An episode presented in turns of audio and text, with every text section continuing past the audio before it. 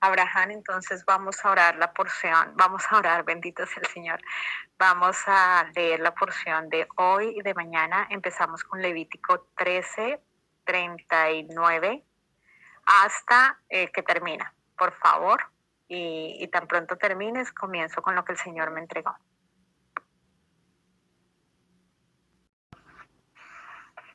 Si nos puedes leer, por favor. Levítico 13, ¿cierto? Desde el 38 hasta el 59, hasta el final. Lo vamos a leer completo, la porción que toca de, de hoy y mañana. Desde el 38 al 59, ¿sí? Sí, pastor, por favor.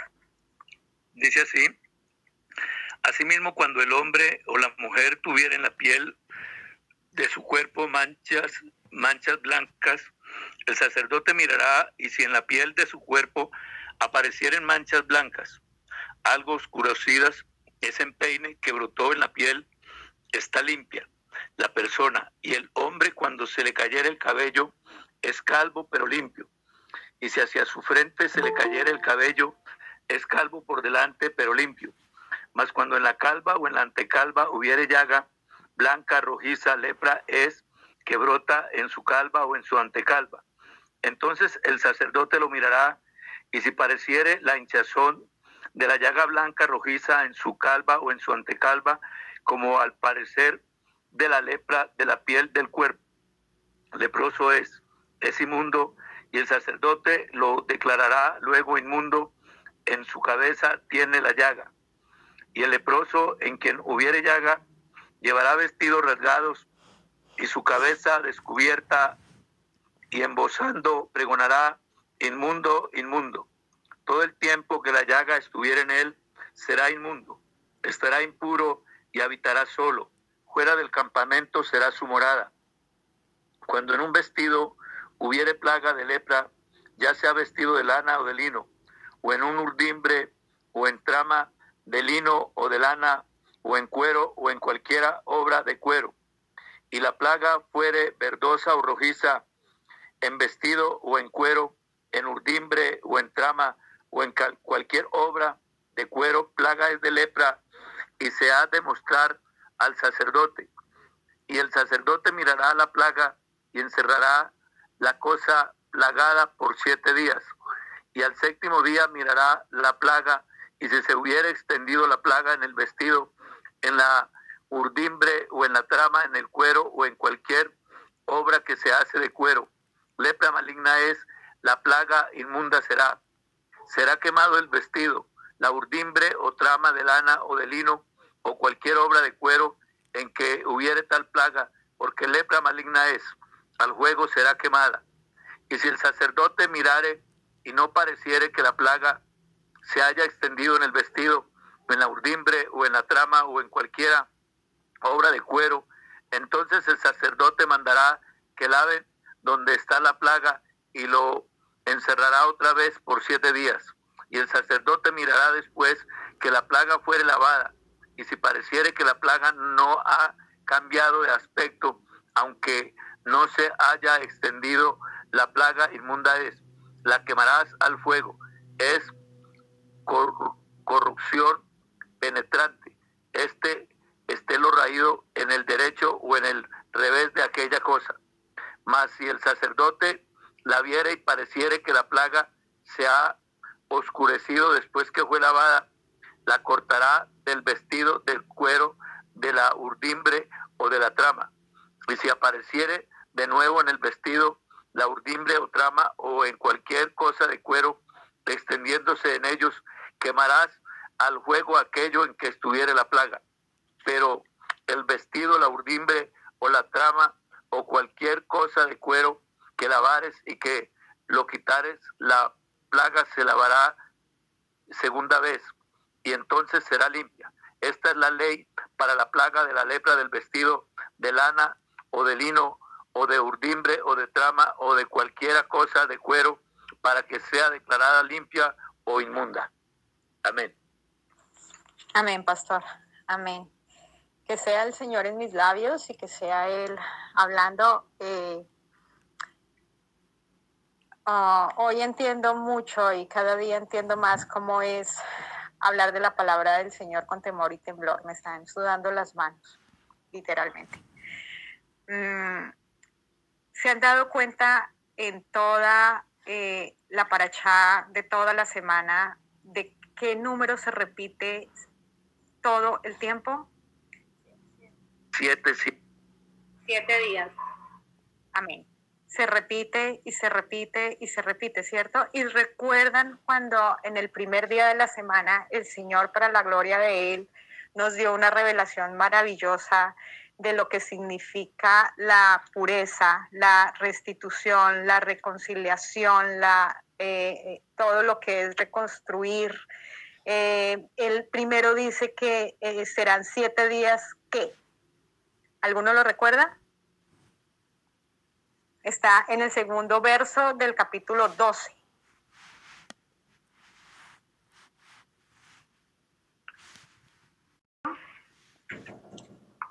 ¿Quién, me dice? Eh, ok, menstruación. menstruación. Se los voy a decir. Dice Gracias. ¿Sí? Gracias, mi Rebeca preciosa. Dice sí. Dice, y la mujer cuando conciba y dé a luz varón será inmunda. Duro, ¿cierto? ¿Por durante cuántos días? Siete días. Listo, entonces volvemos. Lo que nos está diciendo es que durante siete días, ¿cierto? El Señor nos está diciendo seremos incompatibles con Él. Incompatibles. Necesito que entendamos esa palabra. ¿Se acuerdan que cuando el Señor permitió que Carlos predicara y que Ramón predicara, el Señor nos explicó qué significaba y que eh, bienvenido.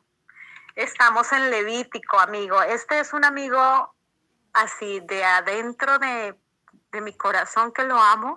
Me tiembla la voz. Se llama Steven. Bienvenido, Steven. Muchas gracias, María. No tengo palabras para decirte. Igualmente, es una gran amiga y bueno, no tengo muchas palabras. Creo que todo el mundo aquí ya el Señor ya la ha exaltado a ella lo suficiente como para yo tener que agregar algo. Ya creo que las palabras fueron aquí. Es una excelente mujer de milicia. Ya está, con eso digo todo. Gracias por aceptarme ya. Te amo, Steven. Listo, vamos a seguir. Entonces, gracias. Amigo. Acuérdense que, que hablamos de Tajor y Tamé. ¿Se acuerdan? Recuerden que dijimos que uh, que es algo que está fuera de la compatibilidad con el Señor, ¿cierto? Y también hablamos de qué es estar compatible con la santidad del Señor. Eso lo estuvimos estudiando gracias a la enseñanza que el Señor nos dio por medio de Carlos, de Ramón, Abraham también. Y esta ha sido una semana de, de mucha información que el Señor hoy, en su infinito amor, confío, nos dé un cierre maravilloso. Entonces, siete días dice el Señor que seremos incompatibles con Él. Pero también nos está hablando de algo maravilloso. Recordemos y vamos rápido, rápido, rápido a Levítico 8, 35 y 36. Pastor, por favor, Abraham. Dice así, dice, a la puerta pues del tabernáculo de reunión está haréis día y noche por siete días, y guardaréis la ordenanza delante del Eterno para que no muráis, porque así me ha sido mandado, y Aarón y sus hijos hicieron todas las cosas que mandó el Eterno por medio de Moisés. Amén. Entonces, vamos a ir tomando lugar de todo esto porque recordemos que Chiminí significa octavo. Entonces, el día octavo es lo que revela que ya somos compatibles. Y somos ese nuevo comienzo. Recuerden, el día octavo nos revela que somos compatibles y es ese nuevo comienzo. Necesitamos saber qué nos está impidiendo vivir por encima de la razón en el ámbito de la fidelidad de la fe. Acuérdense que fe es fidelidad y no porque usted sea fiel en sí mismo, es porque Él lo ha hecho usted fiel. Entonces necesitamos saber qué es lo que nos está impidiendo y, pasa, y qué es lo que no los deja pasar por encima de la razón para poder ser fieles al Señor. Entonces, gracias al texto que leyó Abraham, ¿cierto? Eh, justo aquí es donde comienza ese sistema sacerdotal y los roles sacerdotales. Usted, usted que está allí, usted que el Señor lo ha traído, usted es un sacerdote, un, uno de la milicia. Somos compañeros de milicia. Pero necesitamos comprender que ya comenzó ese sistema sacerdotal en su vida y que usted necesita empezar a ejercer los roles. Lo necesitas. ¿Por qué lo necesitas? Porque hay mucha mies y pocos obreros. Todo comienza cuando se les ordena quedarse a la puerta del tabernáculo en la puerta del tabernáculo. Ese día fue maravilloso que compartimos todos. Está hablando de este umbral del atrio. ¿Durante cuántos días? ¿Quién me lo dice? Siete. Volvemos al siete. Entonces tenemos que entender algo. El Señor nos está diciendo, tenemos que apartarnos, tenemos que consagrarnos, tenemos que separarnos anótelo, me tengo que apartar, me tengo que consagrar, me tengo que separar. Entonces usted tiene que empezar, aquí ya llegó un hombre maravilloso que sabe hebreo y yo sé que el Señor lo usa para que diga, mire, apartarnos significa esto, consagrarnos significa, y va a ser fascinante. Entonces, necesitamos ser consagrados para ser apartados para lo que estamos destinados, para que estamos destinados para el servicio del Señor lo estuvimos estudiando. ¿Se acuerdan que estuvimos estudiando el tema de ser esclavos? ¿Lo recuerdan? De hecho, les mandé el Salmo 123 donde hablábamos de eso. Confíe lo hayan estudiado. Entonces, Dios actúa eh, como lo vemos eh, aquí en la tierra. Esto es muy importante, familia. Esto es muy, muy, muy importante. Dios nos enseña desde lo físico. Si vieron que lo leímos en todo Levítico 13, todo Levítico 13, lo leímos, el Señor, y, tengan en cuenta esa separación que hay, e, esos textos que son nada más y nada menos que a mí me encanta, porque yo soy así, me fascina y adoro al Señor, por eso lo amo, porque el 12 tiene ocho versículos. El 12 tiene ocho versículos. El Señor habla por todo lado. Y el 13, ¿cierto? Nos habla todo el tiempo de temas físicos. Entonces Dios nos enseña desde lo físico cómo opera en lo espiritual. No se les puede olvidar eso. Cada vez que Dios comienza el proceso de darnos un avance y de darnos un ascenso, primero, ¿qué hace? Nos entrevista, ténganlo en cuenta, es una entrevista con Él, ¿cierto? Después nos limpia Aquí ya Dios está dando textos por medio de Carlos. Después nos limpia, después nos muestra el camino, después nos hace actuar. ¿Y saben qué pasa después de que usted actúa? Nos respalda. Después de que usted empieza a actuar, el Señor empieza a respaldar.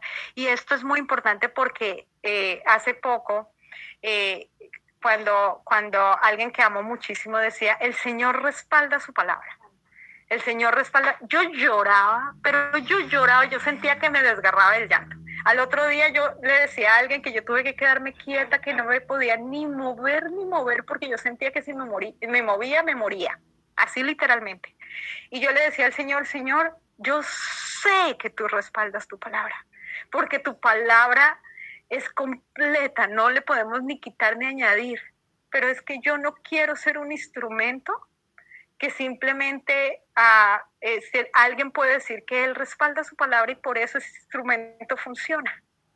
Yo quiero ser tu deleite. Y yo lloraba y le decía, yo quiero ser tu deleite. Yo no, yo no sirvo para ser simplemente el instrumento que alguien puede decir, el Señor respalda su palabra. No, yo quiero que podamos decir con confianza, el Señor está conmigo porque respalda eso que Él hizo a través de mí en el otro porque en mí lo hizo primero. ¿Me están comprendiendo eso que les quiero decir? Entonces, aquí es donde los siete días cobran lugar. ¿Por qué? Porque usted ya entra a una etapa maravillosa, ¿cierto? De haber sido por el tratado para poder tratar a otros. Esto no va a suceder si traes contigo el equipaje de tu pasado. El equipaje de tu pasado no te sirve para nada. Sirve para testimonio, pero no para que te cargue la espalda. Porque le voy a decir algo. Cuando usted empieza, ¿qué estaban encima de los hombros del sacerdote? ¿Quién me lo dice? Las dos piedras de Onis. Ah, las doce tribus. Entonces, ¿usted imagina usted cargando a su hermano más su pasado? Entonces, el proceso... Durísimo, ¿no? Ah, ok, entonces el proceso es fundamental y es necesario. Tú y yo necesitamos ser purificados, limpiados y no solo eso, sino entrenados. Entrenados para poder establecer a otros. El adversario no puede dominarte cuando tú ya has sido purificado, limpiado y entrenado. No puede, no tiene cómo. Porque es que el entreno de Dios es perfecto, se los quiero decir. La purificación de Él es perfecta. Él te limpia y te pone traje nuevo, perfecto. Tu vestidura debe ser cambiada y debe ser cambiada por la que Él pone. ¿Eres entrenado para qué? Es la pregunta que tú te tienes que hacer. Ah, debe ser eh, para saber cuándo es un ataque. Yo tengo que ser entrenado por el Señor para saber esto que está pasando en mí es un ataque. Para saber cuándo hay una mezcla. Usted tiene que saber cuándo algo está mezclado y tiene que entenderlo porque si no, entonces usted trae el altar fuego extraño. No la enseñanza de un hijo del Señor yo puedo decir con toda confianza y lo digo aquí porque estoy honrando a alguien que amo profundamente, cuando el fuego no es extraño, yo digo, puedo hablar perfectamente de lo que Abraham me enseñó. Pero también hay otros que uno dice, no, por ahí no me puedo meter porque todavía no veo fruto. Todavía no veo fruto. El Señor lo dijo claramente, por los frutos los reconoceréis para saber cuándo se está levantando en ti la carne. También para eso el Señor te entrena. Yo sé cuándo se me está levantando la carne y ay, ay, ay, porque uno no sabe dónde esconderse de vergüenza. Para saber cuándo se rebota el adversario. Y cuando él se rebota, tú tienes que saber qué te quiere hacer creer. Él siempre quiere hacerte decir, el sentir que tú estás mal. Y eso no es verdad. Pero usted tiene que ser entrenado para saber que está mal en usted. Usted, ¿para qué el Señor lo quiere purificar, lo quiere limpiar o lo quiere entrenar? Para que usted y yo tengamos claras las virtudes de Yeshua, porque en sus virtudes es que tú actúas. No puedes seguir actuando en tus emociones. No puedes seguir actuando en tu lógica. No puedes seguir actuando en tu raciocinio. Es que a mí Dios me habla así. No, qué pena, Dios habla por la palabra. Lo siento. Yo estoy en este país por la palabra. Y Steven es un testigo de eso porque cuando el Señor me dijo, sal de allí, yo le decía, es que el Señor me va a llevar, el Señor todo lo mostró por la palabra, y a mí me decía el papá de mi hijo, está loca, que primero que España, no, que primero que Inglaterra, después que España, después que Detroit, después que Canadá, y ahora que Nueva York, esta vieja está loca. Y yo lloraba y lloraba y lloraba, y el Señor me decía, estoy tratando con tu fidelidad, o me haces caso a mí o a los hombres, ¿a quién le vas a hacer caso? Entonces nos vamos al capítulo eh, 9.1, ¿cierto? Y dice así el capítulo 9.1. Voy a ir rápido. Y dice, en el día octavo, ¿en qué día? Ah, en el día octavo. ¿Y qué más dice? Dice, en el día octavo llamó, ¿cierto? Moisés llamó a quién? A Aarón, a sus hijos y a los ancianos de Israel. Está clarísimo. ¿A quién llamó? Sacerdotes, hijos y ancianos. No es cualquier cosa lo que está llamando.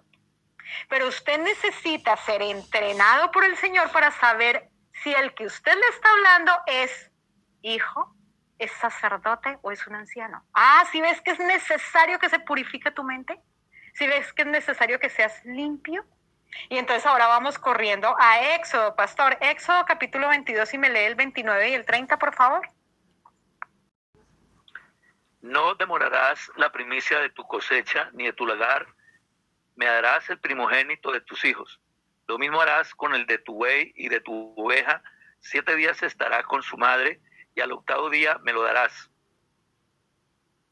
¡Wow! Aquí está hablando de primogenitura. Dígame, pastor. Y me seréis varones santos. No comeréis carne destrozada por las fieras en el campo. A los perros la echaréis. Amén. Ah, es que ahí hay mucho que discernir, pero, pero hoy solamente doy el texto y después, cuando la ayuda del Señor, lo discernimos más. Pero aquí está hablando de primogenitura. El primogénito es el que lleva la herencia recibida, el que no la despilfarró. El ser primogénito es el que invierte en los principios de quién? Del reino, no de la tierra, porque esto no es una una herencia eh, que no tiene vida. Esto es una herencia que permanece. Tú no vas a poder valorar nada que no te cueste, hermano. No tienes cómo. Si vemos el octavo día, es un día tan especial que es el día que nos habla de la circuncisión, sencillo. Y ella nos revela que ya no hay carne que toque la sensibilidad. a mí eso me encanta, porque cuando yo estuve estudiando lo que hace el prepucio, el hombre no se le puede ni tocar porque ya se alborotó.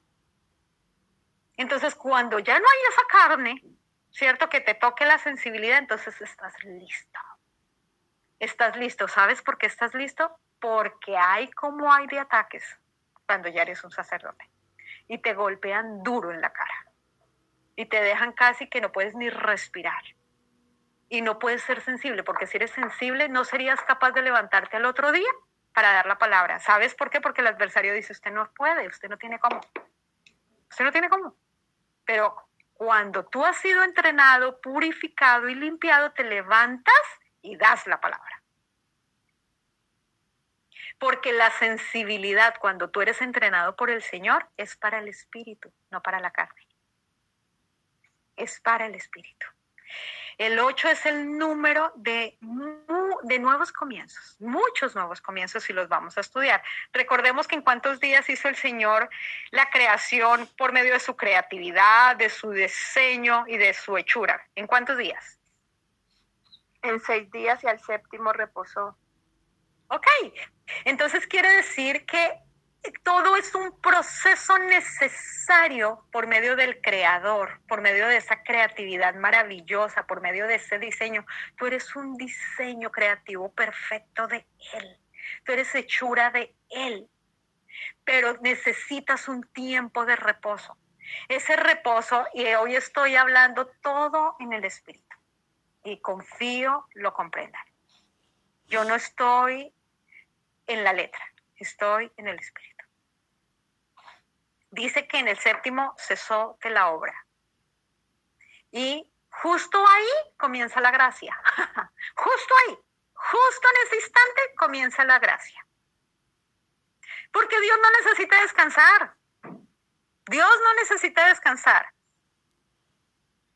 Pero así como Él vino como hijo, Gracias, Steven está entregando texto. Léalo, Steven, por favor, ahora mismo, por favor. Abra micrófono y léalo. No, Dice Efesios 2.10, dice, porque somos hechura suya, creados en Cristo Jesús para buenas obras, las cuales Dios preparó de antemano para que anduviésemos en ellas. Amén. Amén. Pero así como vino como hijo, así mismo nos enseña a ser hijos y a reposar.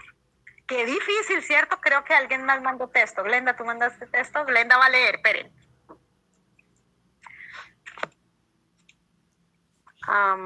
Génesis 17, 24, 25. Era Abraham de edad, perdón, de 99 años cuando circuncidó la carne de su prepucio, e Ismael su hijo era de 13 años cuando fue circuncidada la carne de su prepucio cuando fue el, hijo de, del Espíritu, él ya estaba circuncidado. Vamos a seguir. Aquí ustedes mandan textos y los leemos porque el Señor se está haciendo, Isaac, así como el Señor está haciendo la obra y yo le creo. Entonces, Dios prepara, Dios hace y Dios revela, pero para eso necesitas ser tratado por Él en ese tiempo que Él dijo. Dios en la palabra revela un orden. Por eso Él nos dice, háganlo todo decentemente y en orden, porque si no nos salimos de su control. Y lo primero que vemos cuando estamos hablando del 8, ¿cierto? Si hay algo antes, Steven Abraham me dice, no, hay algo antes, no se equivoque. Yo veo un arca y ocho personas dentro. Eso es lo que yo veo, un arca y ocho personas dentro. Ahí es donde yo me doy cuenta que Noé no vivió por vista. Literalmente no vivió por vista. Él vivió en obediencia. Él vivió fuera de la razón. ¿Qué fue lo que hizo que Dios, que, que Noé construyera el arca? A pesar de la burla. Yo me imagino que se burlaban de él, decían, está loco. Literalmente está loco. No está lloviendo, está loco. Este tipo está loco. Así dicen de usted y de mí. Pero vivir por encima de la razón es lo que te eleva. Es lo que te eleva a un nuevo comienzo. Vivir por encima de la razón. Porque de una u otra manera, si te quedas estancado en tu raciocinio, en tu lógica, en lo que ven tus ojos, no vas a lograrlo. Te lo digo confiadamente. Después de que vives, y, voy a, entrar un poquito más porque ya estamos a puertas de Pesaj y el Señor me está permitiendo dar toda esta enseñanza porque todos eh, los que, la mayoría, muchos de los que estén aquí van a vivir Pesach por primera vez. El año pasado, cuando lo viví con Steven, fue espectacular. Nos la gozamos maravillosamente y yo sé que el Señor tiene aquí el pueblo para que vivamos Pesach, que es la Pascua, Pesach. ¿Sí? Eh, Sí, diga algo. Viviana está diciendo que quiere decir algo. Es que yo como tengo el celular en la boca no alcanzo ni a leer. Dale. Eh, es que leyendo el versículo que envió Glenda, dice que era Abraham de 99 años cuando circuncidó la carne de su prepucio. Si sumamos estos dos números, da 18. Y el 8 es como volver al 1, porque se cumple la semana la cumplimos en los siete días y empezamos nuevamente el día uno, que podría ser también el día ocho, si le damos continuidad al siete. Entonces, si separamos estos dos números, sería el día uno, que sería el mismo día octavo. Amén. Eso, no estás razonando estás permitiéndole al Señor llevarte más allá y eso no es malo, eso no hace daño. ¿Y sabes por qué no hace daño? Porque no te estás saliendo de la palabra. Estás diciendo, es una continuidad después del reposo, es una continuidad después del día que Él declaró para que tú pudieras ser tratado, formado, preparado para poder llevar algo maravilloso que es su revelación. Miren, Ustedes y yo no estamos aquí nada más y nada menos que llevando la revelación de la palabra, porque llevar la letra es fácil. Yo sé que es fácil, porque uno puede durar horas leyendo el, libro del Talmud, cualquiera. No, voy a decir los nombres, cualquiera, horas, páginas de 200, 300 páginas, 600 páginas, y lea. Y estudia el rabino aquí, y al sabio allí, a Ibi al que sea, horas eso es fácil. Se los digo, eso es fácil. Pero llevar la revelación hay que tener la presencia del Señor porque es con temor y temblor. Y que lo diga Abraham.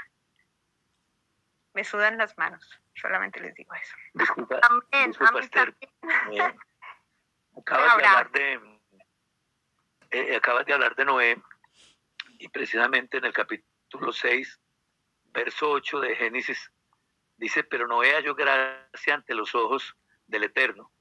Pero luego dice algo que me encanta y es que habla de las generaciones, eh, dice de Noé, Noé varón justo, dice, era perfecto en sus generaciones. Con Dios caminó Noé. Entonces, note que se exalta por, por algo muy especial. Y valdría la pena hacernos esta pregunta hoy cada uno de nosotros. ¿Realmente el Señor podrá decir de nosotros, como dijo de Noé, hemos hallado esa gracia y en base a qué Él lo podrá decir? Ahora, es cierto que él, en Yeshua Él nos trajo esa gracia, esa aceptación, pero qué lindo que Él pueda referir eso y luego pueda ser confirmado a través de aquellos que nos rodean, porque es lo importante. Lo maravilloso no es cuánto sabes o cuánto puedes, sino cuánto obedeces al Señor y dejas que Él se manifieste a través de tu vida. Amén. Amén. Noé fue un hombre justificado por Dios. Y cuando Dios justifica a un hombre, ¿quién lo arrebatará de su mano? Dice así su palabra, o estoy equivocada. Después de que vives la fiesta de, de, Sukkot o los tabernáculos, eso lo vamos a estudiar más adelante, los nuevos no se asusten, tranquilos. Se vive una fiesta maravillosa que se le llama, eh, bueno, lo voy a decir en español, el día octavo, y comienza el nuevo ciclo del estudio de la Torah. Es un nuevo ciclo, un nuevo comienzo. Entonces no podemos decir que para Dios no hay comienzos y finales aunque Él, Él mora en lo eterno. Pero Él sabe que nosotros vivimos aquí en un tiempo físico necesario y fundamental para revelarlo a Él. Eh, yo no sé, y esto me lo va a decir Steven, no me lo va a decir Steven porque esto no estoy eh, eh, tan segura, pero dímelo tú. Steven, cuando, cuando, cuando Yeshua eh, em, habla en la sinagoga, ¿cierto? Te quiero hacer una pregunta y eso nos lo revela eh, Juan 6 del 35 al 59 que ahora lo leemos. ¿Eso fue después de la fiesta de los tabernáculos?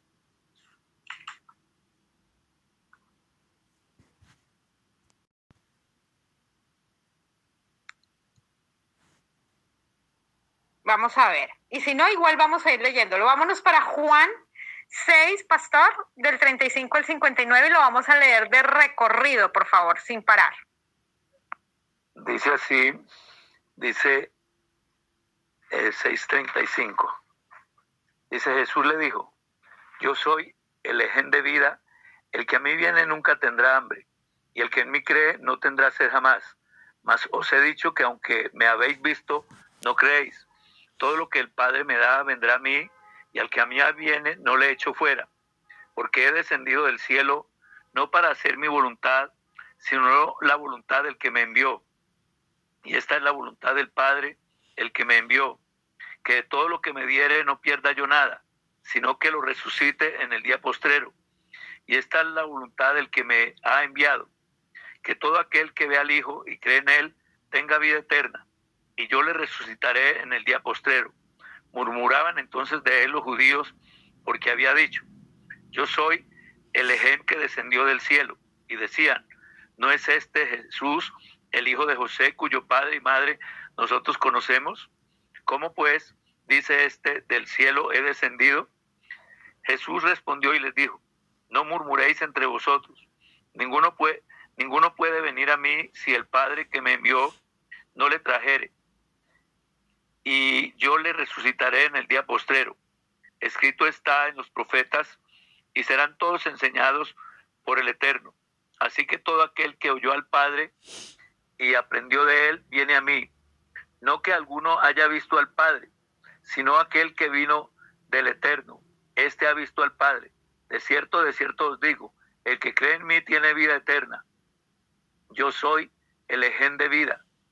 Vuestros padres comieron el maná en el desierto y murieron.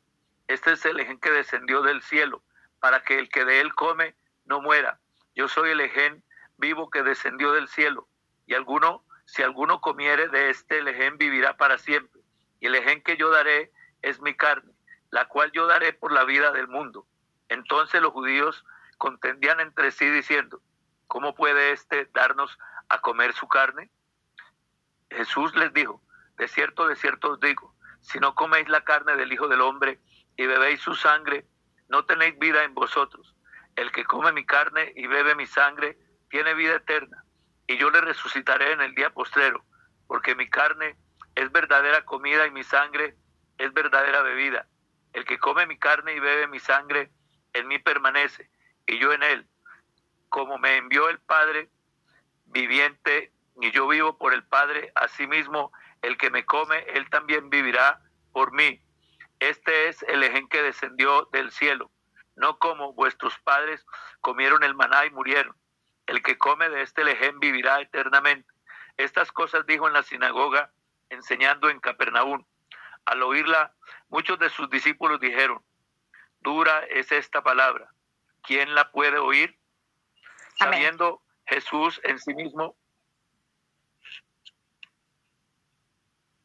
Listo, aquí de hecho, amén, hasta ahí, hasta ahí era, pastor. Y dice Steven, comer hace referencia a aprender su palabra y todo lo que ella implica y, y beber hace referencia a ponerla en práctica. Y eso nos lo está diciendo Eclesiastés 24 y 26. ¿Por qué no lo lees, por favor? Eclesiastés 2, 24, 26. Por favor, léelo. Eh, creo que lo tengo aquí.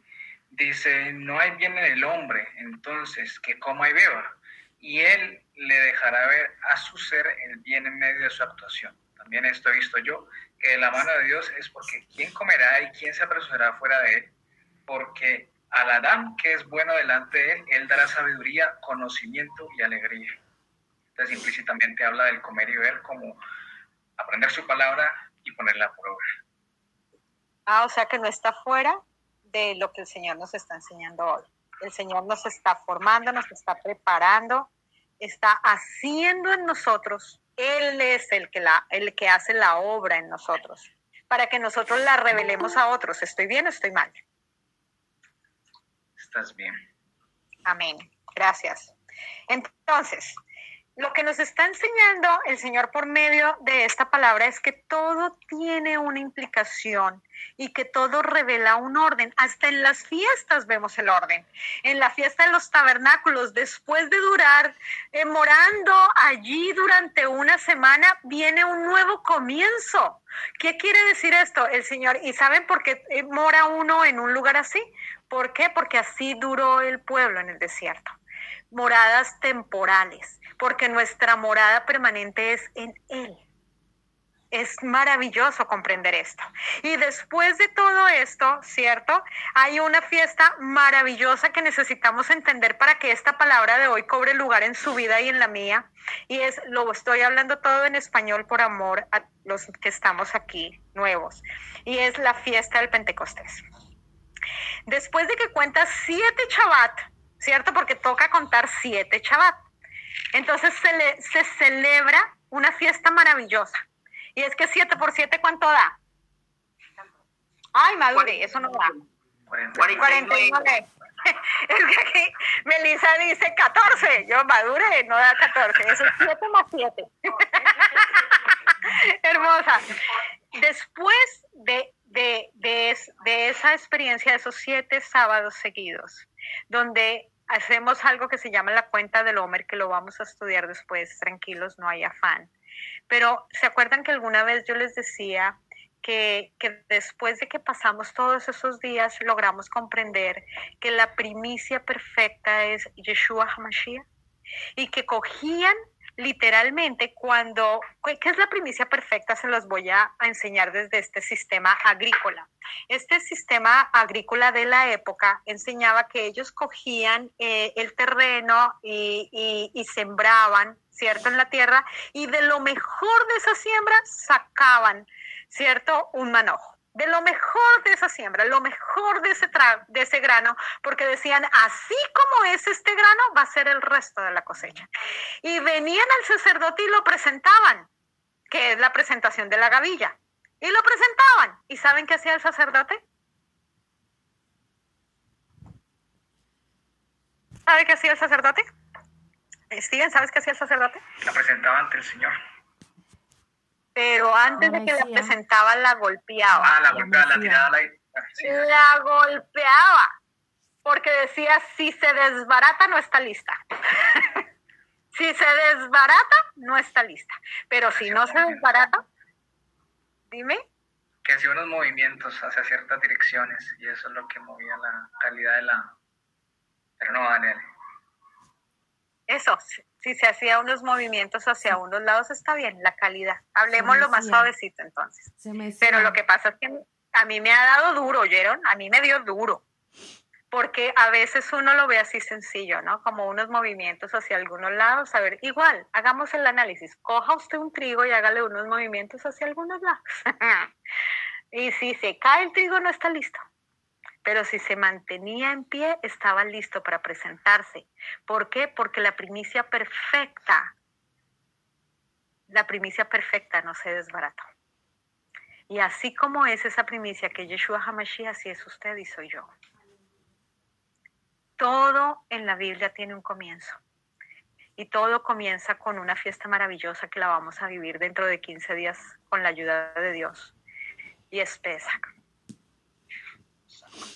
Y dice que significa un paso por alto. El Señor nos saca de esa esclavitud y pasó por alto nuestra sinvergüencería. Y después de eso saca toda la levadura que aún domina a esa persona. Y después de eso nos hace contar siete Shabbat. Y al día siguiente, después de esos 49 días, viene algo maravilloso que se llama el Pentecostés. Nada más y nada menos que la presencia. O sea, es todo un proceso, familia. Esto no es de la noche a la mañana. Es todo un proceso para comenzar de nuevo.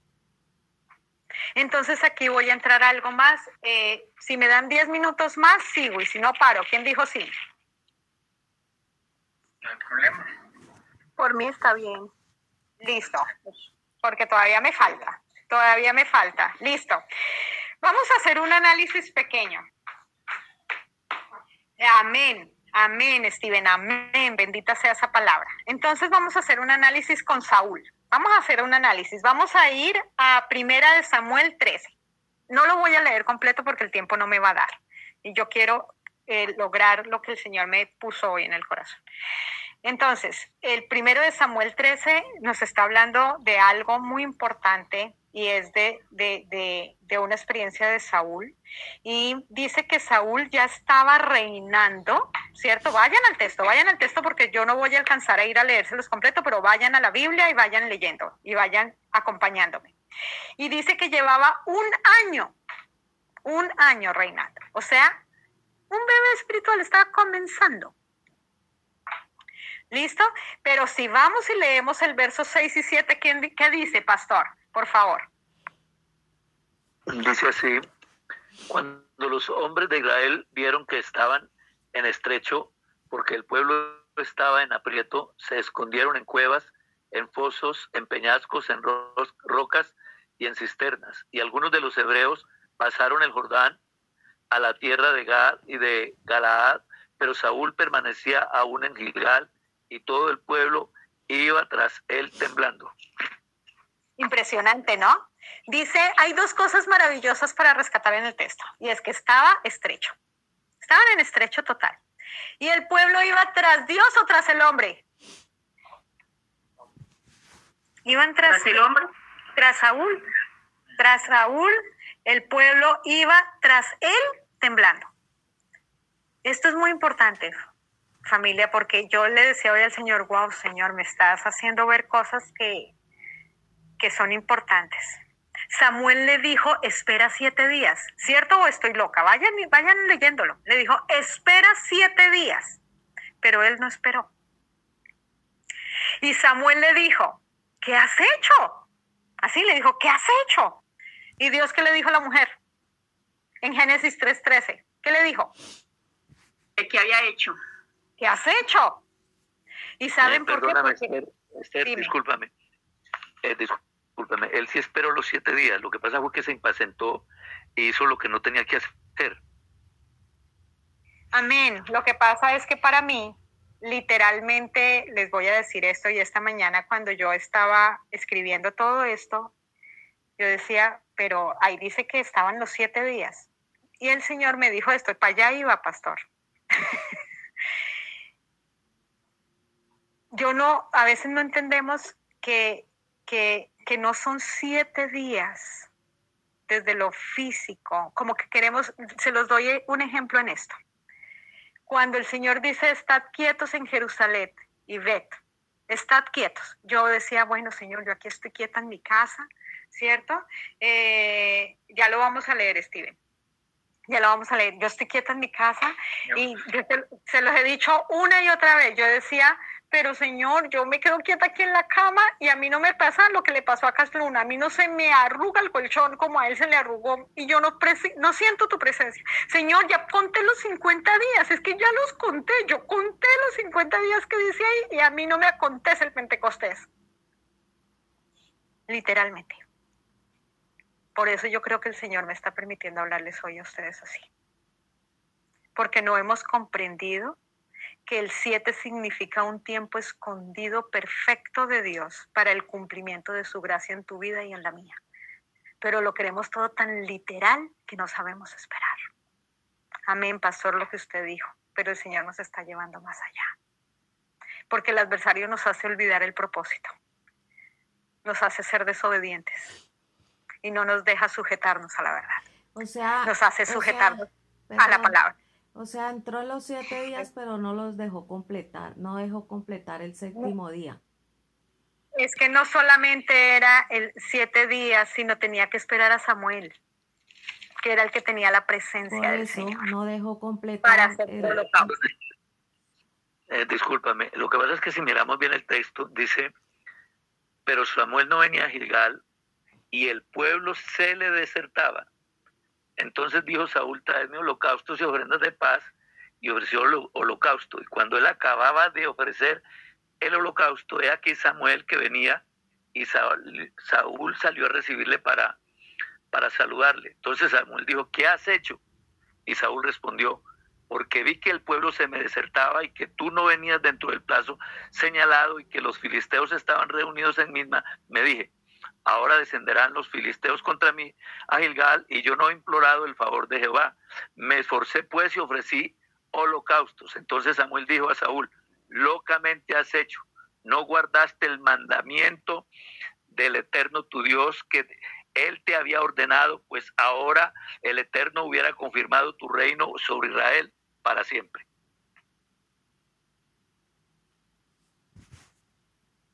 Amén.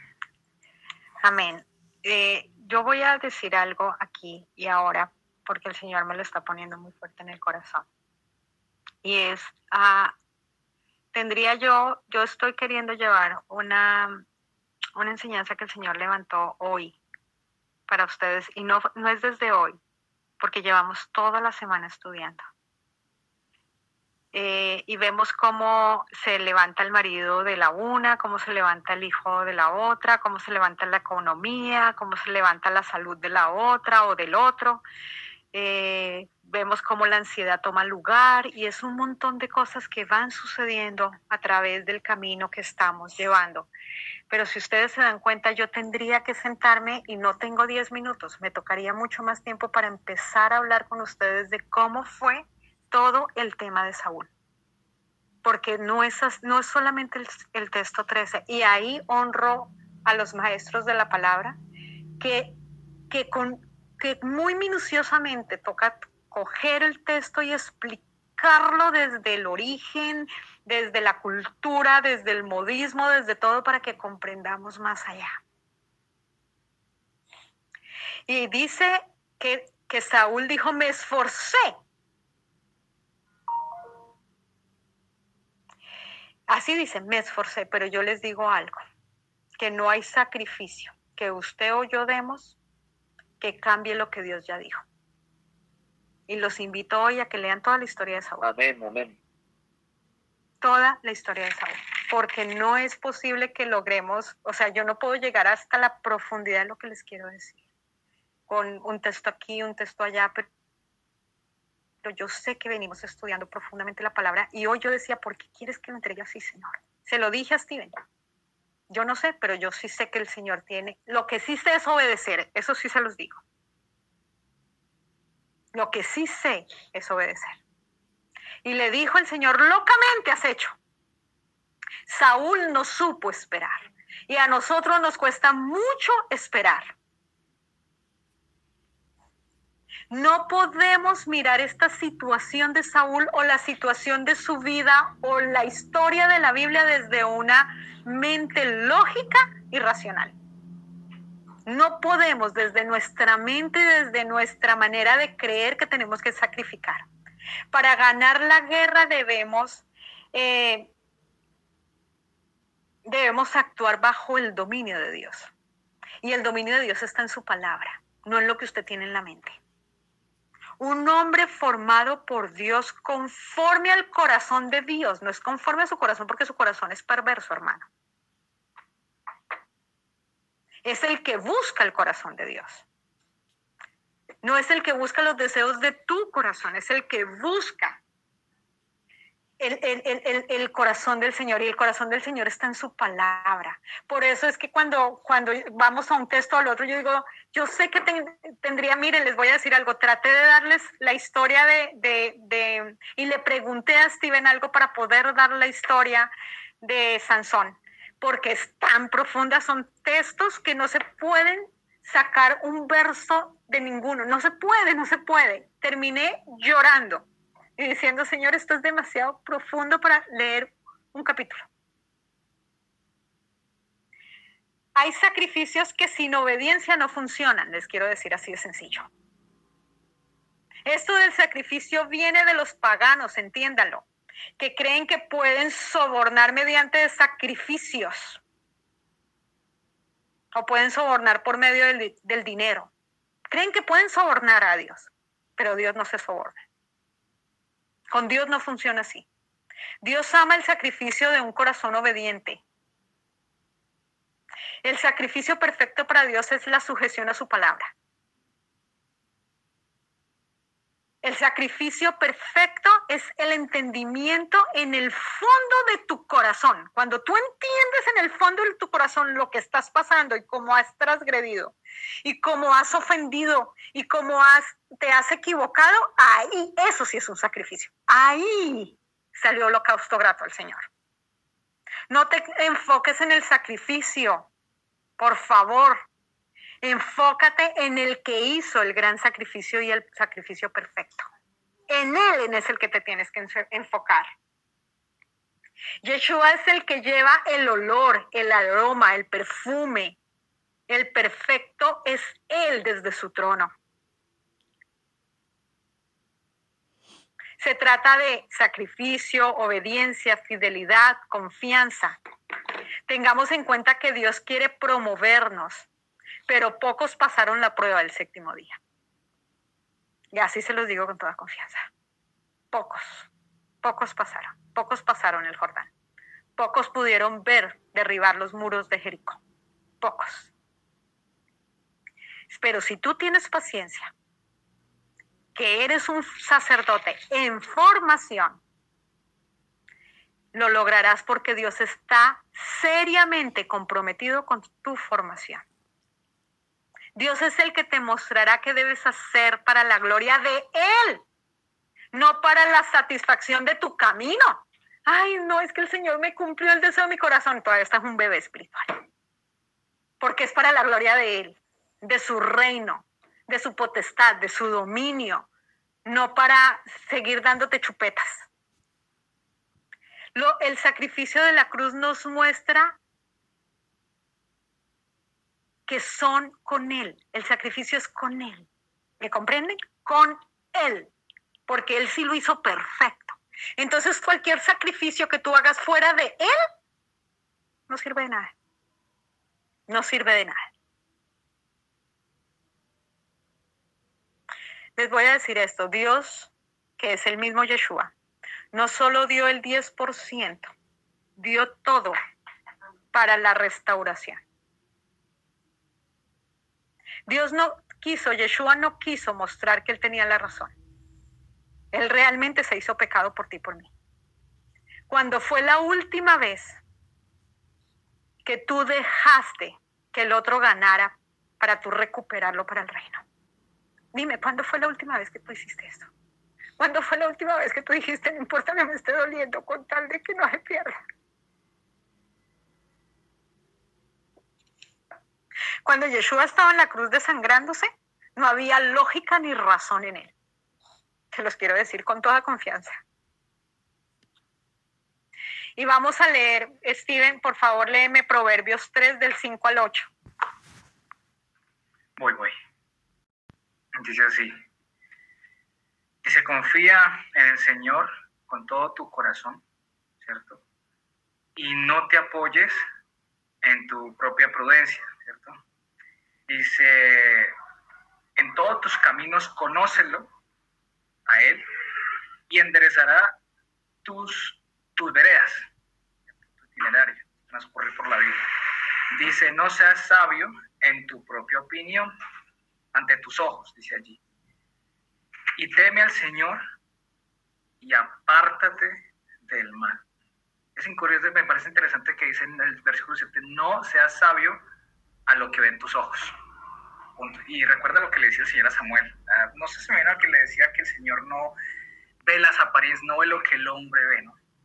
sino lo que prácticamente el Señor ya ha dispuesto en el corazón del hombre. Porque pues, si analizamos, no sé si tendrá que ver un poco lo que estamos viendo y entiendo lo que quiere decir Marisol en esta parte, pero el ser humano no ve como el Señor.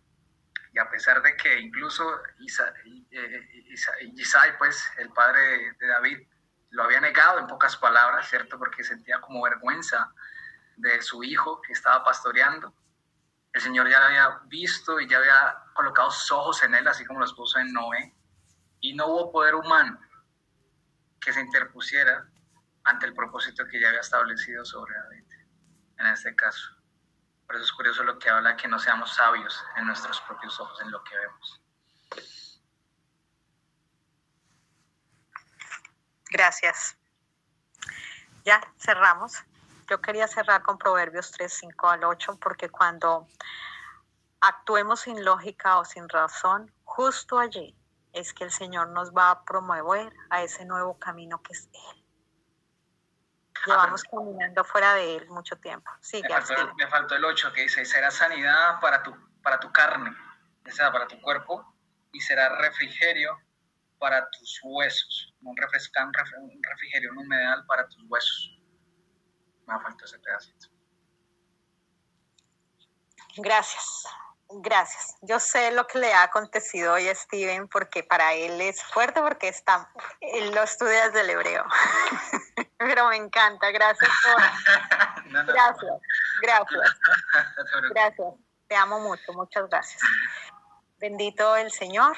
Eh, confío hayamos comprendido lo que el Señor nos ha hablado hoy seriamente donde Él está seriamente comprometido con tu formación, con tu proceso, con purificarte, con limpiarte, pero tú tienes que estar comprometido con el Señor para que puedas creerle, para que le puedas creer. Si puedes creer, aún cosas mayores verás tú, si puedes creer, porque no es fácil. Hemos estado estudiando lo de las siete naciones y necesitamos creer que el Señor tiene el cómo para hacerlo. Amén. Vamos a, vamos a orar y voy a